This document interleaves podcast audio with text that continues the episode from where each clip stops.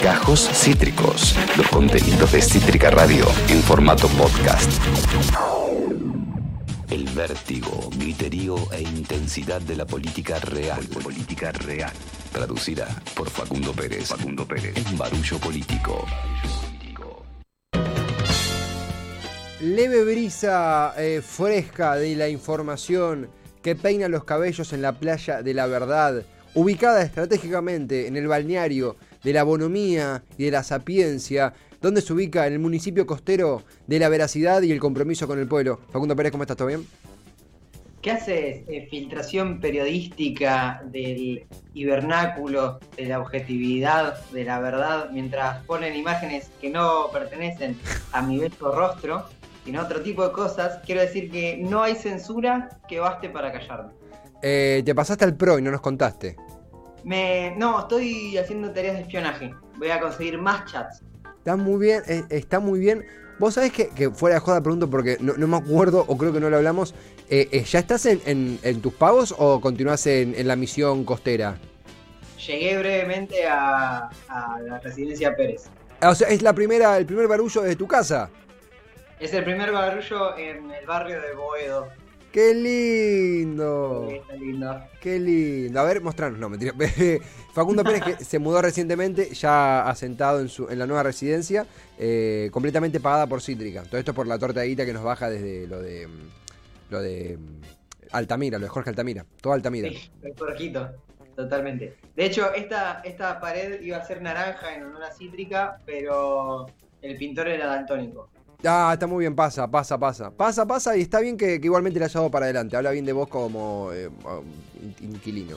Eh, ¿cómo, ¿Cómo te reincorporas? O sea, siempre estás informado, pero eh, ¿cómo llegar, no solamente por volver de, un viaje, sino también por, la propia intensidad del año? ¿Cómo estás manejando esto de semejante olas de información con, con información tan contundente, valga la repetición? Un 30 de diciembre, porque yo tengo miedo de que estos temas tan interesantes que quedan al descubierto y que van a ser, que son materia prima para debates re interesantes, tengo miedo de que el primero de, el primero de enero, cuando se reinicia el país, quede todo como, y bueno, qué, qué bardo fin de año. Pero están ocurriendo cosas heavy, no sé vos cómo, lo estás viviendo. Sí, sí, están ocurriendo cosas heavy. La verdad, he pasmado frente a todo esto. Yo un poco te decía en el anterior barullo que uno sentía que estaba todo roto y que las calidades institucionales de la Argentina cada vez eran menores, con este tipo de cosas la esperanza va decayendo. Y no solamente porque existan, sino porque la, reacción de, la opinión pública, o por lo menos eso es lo que nos quieren, nos quieren hacer creer los medios de comunicación, no es eh, muy apabullante. Digo, lo, lo que se filtró del, del supuesto chat de, Alessandro con el vocero de Rosati y también con el tema de la empresa de acarreos en la ciudad de Buenos Aires. Es gravísimo. Por un lado, por el tema de las coimas, que, siempre es grave y que uno jamás debe naturalizarlo, eh, y es grave, listo, punto. Pero por otro lado, las implicancias y las cercanías entre Marcelo de Alessandro, ministro de Seguridad de la Ciudad de Buenos Aires, con eh, Robles, vocero de Rosati, el presidente de la Corte Suprema, una Corte Suprema que está eh, acaba de fallar a favor de la propia Ciudad de Buenos Aires por el, litigio de la coparticipación. Una Corte Suprema que seguramente también intervendrá en eh, delitos, no, delitos no, perdón, causas contra Cristina Fernández de Kirchner. Una Corte Suprema que supuestamente debería ser un bastión de independencia de la República, está muy lejos de serlo y con pruebas fehacientes. Y el único reparo de dudas, si se quiere, que tiene Alessandro y junto por el cambio de su totalidad, es que esos chats sean falsos. Lo cual no parecería ser. Y sin embargo, la, reacción de los grandes medios de comunicación, de la propia, incluso eh, hasta militancia, me atrevo a decir, no, no es grande. Digo, es como, oh, sí, una más. y mi miedo es el mismo que el tuyo, que pase ya sea por reseteo de año, ya sea por manejo de los medios de comunicación de Juntos por el Cambio, ya sea por lo que quiera. Facu, vos sabés que acá, aparece Topo, dice, dame rosca, la escaloneta ya no existe, mentira, aguanta el furbo, dice Topo que se reía en el bloque anterior de es el último programa y no estamos haciendo ni, ni, no, bueno, lo mejor, el mundial, ya estamos de, vuelta en el barro como nos gusta, pero ya que estamos, ya que estamos en 30 de diciembre y podemos por ahí eh, ser un poco más alternativos que, el usual. Qué linda taza. Ser un poco más alternativos que el usual. Em, consultarte, porque Facundo, más de formar parte de Citrica, es, eh, actor, es eh, profe de actuación, fuera de joda. Y pensaba, pensaba, che, eh, de hecho hay un autor que habla del tema de apoyarse en el arte para comunicar causas de esta complejidad, que ahora se me escapó el nombre y no me puedo acordar, ya, ya, lo, lo, recordaré. pero pensaba en, che, bueno, ¿Qué hacemos? ¿Cómo comunicamos esto? Creo que a mí mis limitaciones me dicen, bueno, lo máximo que puedo hacer hoy es armar un buen resumen, ser bien didáctico y romper las bolas en TikTok, rompemos las bolas en TikTok, romper las bolas acá en al aire. Ay, bueno, hacemos un, metemos un par de palabras amistosas con el, con las palabras que usamos nosotros en el día a día para ablandarlo un poco y hacerlo más llevadero. Pero también decía, che, en algún momento vamos a tener que pelear otra forma de contar esto. Yo no sé, no sé si esto es, bueno, armemos una miniserie sobre lo que pasó, porque entiendo que es una complejidad que, bueno, cada vez que hay un escándalo, vas una miniserie, no sé si va por ahí. Pero sí como, che, vamos a tener que buscar una nueva forma de comunicarlo, porque por ahí el resumen está bárbaro, pero vamos a tener que complementarnos, complementarnos con otras aristas, porque no alcanza, no alcanza y no alcanza con decir no alcanza, ¿se entiende? Sí, es, un tema interesantísimo el mm. que me propones y da para charlar horas y horas. Y es algo en lo cual y creo que va de la mano con, el tema en sí, yo no tengo una opinión súper racionalizada, pero sí la siento. Claro, claro, claro. Responde a, una sapiencia diferente a lo racional. ¿Por qué digo esto?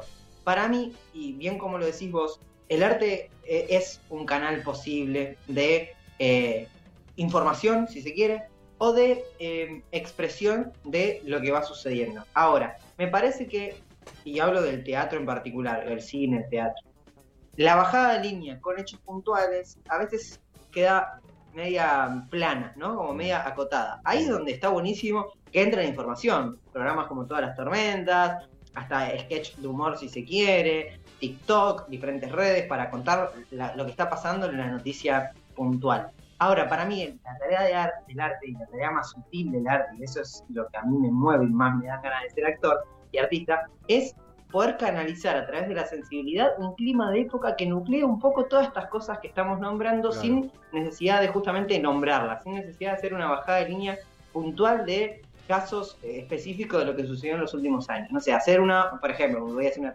pavada, ¿no? Pero iba a hacer una obra sobre los chats filtrados de Alessandro.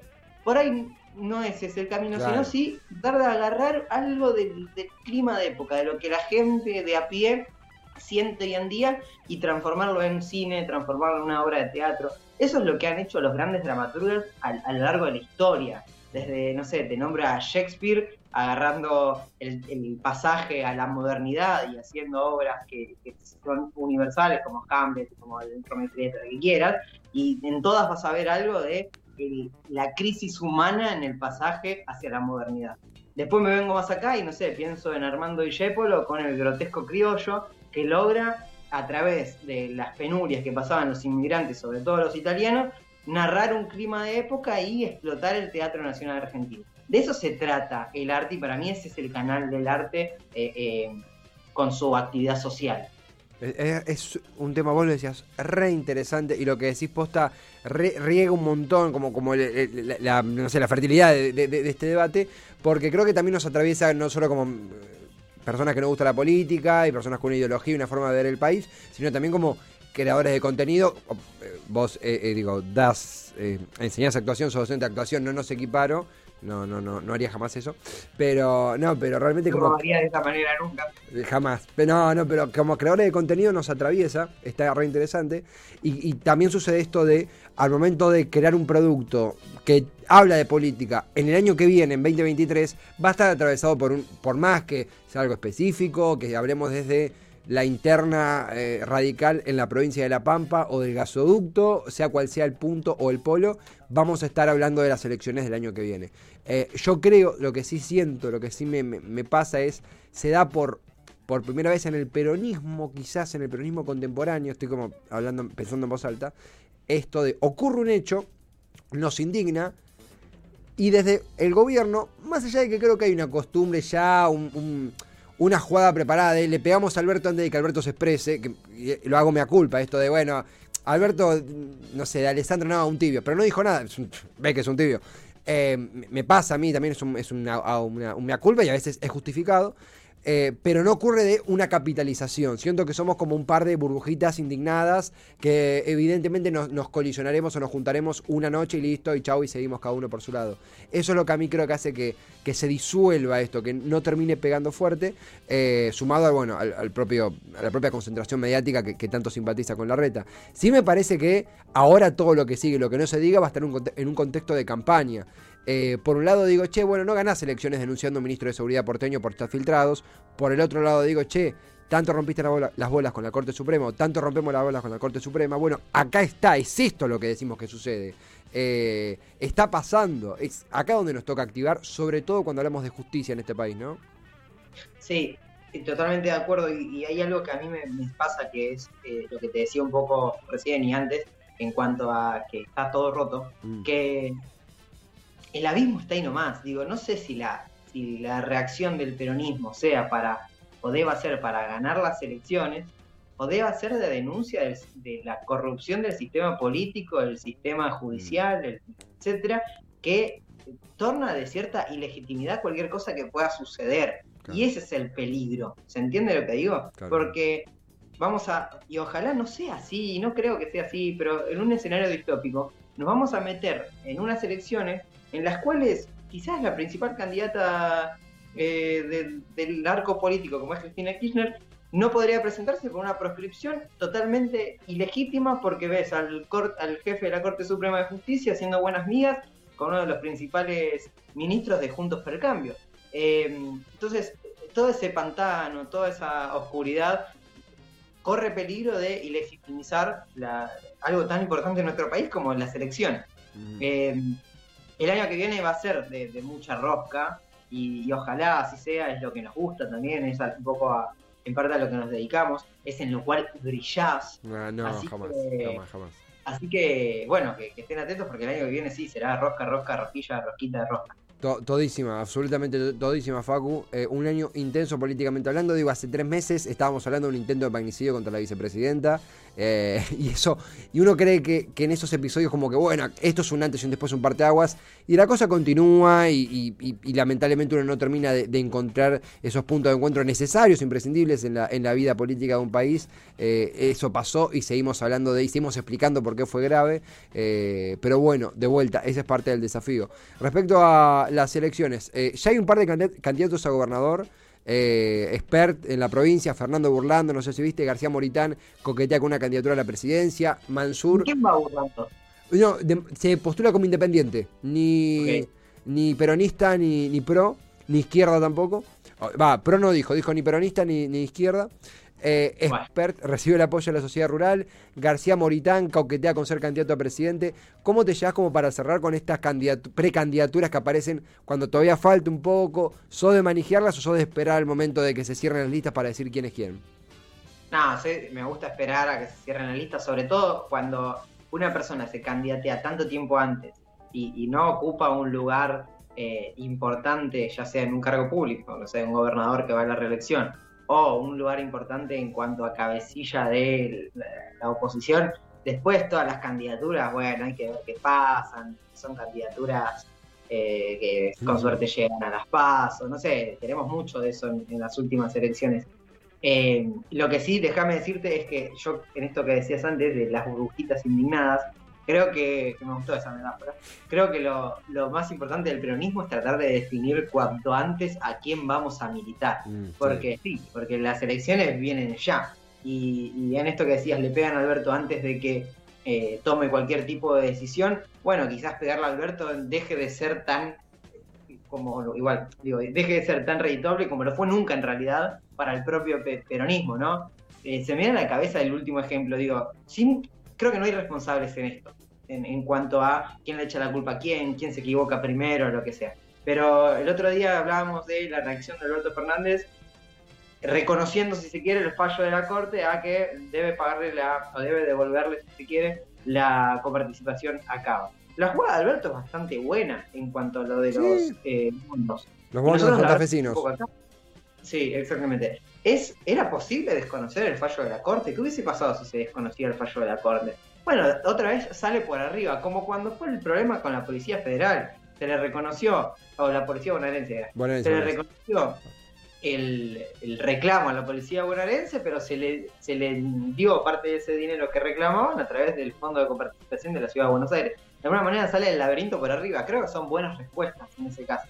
Sin embargo, uno lee cantidad de eh, enojados, quizás sobreactuando o no, o no, y, debatámoslo porque me parece correcto, diciendo, oh, otra vez eh, Alberto recula, otra vez Alberto eh, no le dan los huevos para bueno, no sé, justamente en este caso, debatiendo eh, situación por situación, qué era lo, mejor o lo correcto.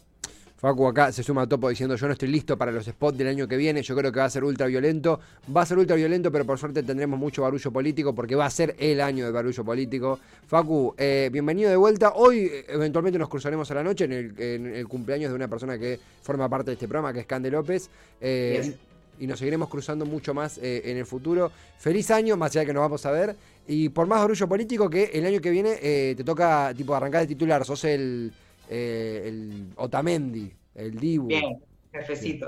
Exactamente, exactamente, exactamente. Facu, gracias totales. Gran, gran charla, como siempre. Se revalora. Feliz año y el abrazote de todo Cítrica por este año tan lindo que compartimos.